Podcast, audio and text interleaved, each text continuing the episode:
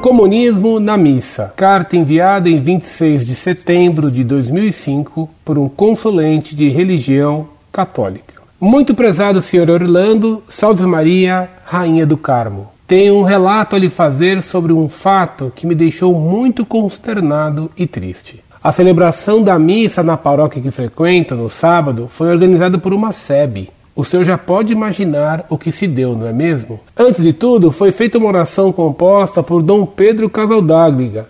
Parecia com tudo, menos com uma oração católica. Na hora do ofertório, entraram umas mulheres vestidas com umas mantas coloridas que traziam em mãos umas faixas que continham nomes como Irmã Dorothy, Chico Mendes e, pasme, até Zumbi. Estas foram penduradas em uma cruz, posta em frente ao altar. A leitora se referia a eles como mártires. Mártir, pelo que sei, é quem morre defendendo a verdadeira fé, e não um comunismo moribundo. A homilia foi substituída pela leitura de uma carta, referente a um tal 11 encontro intereclesial, uma carta longa, chata e de teor altamente comunista. Os cantos eram como que um grito de liberdade a favor dos oprimidos, dos pobres, dos excluídos. Dificilmente se viam palavras santas, como os santíssimos nomes de Nosso Senhor e da Virgem Maria.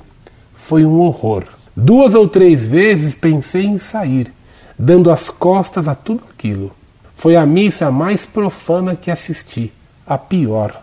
Que Deus me perdoe pela afirmação. O Senhor é o único amigo que entende minha consternação, pois até o padre moderninho achou aquilo tudo legal. Um grande abraço PS. Vou continuar frequentando a paróquia, pois não tenho opção e não quero deixar de comungar. Ah, missa antiga! Que saudade tenho do que nem vi ainda, como se isso fosse possível. Muito prezado, salve Maria. Você me permite publicar esse relato no site Monfort? Ele faria muito bem a todos os leitores, mostrando como são comunistas os padres da teologia da libertação e quantos abusos se fazem na missa. Um forte abraço. Incorde e semper, Orlando Fedeli.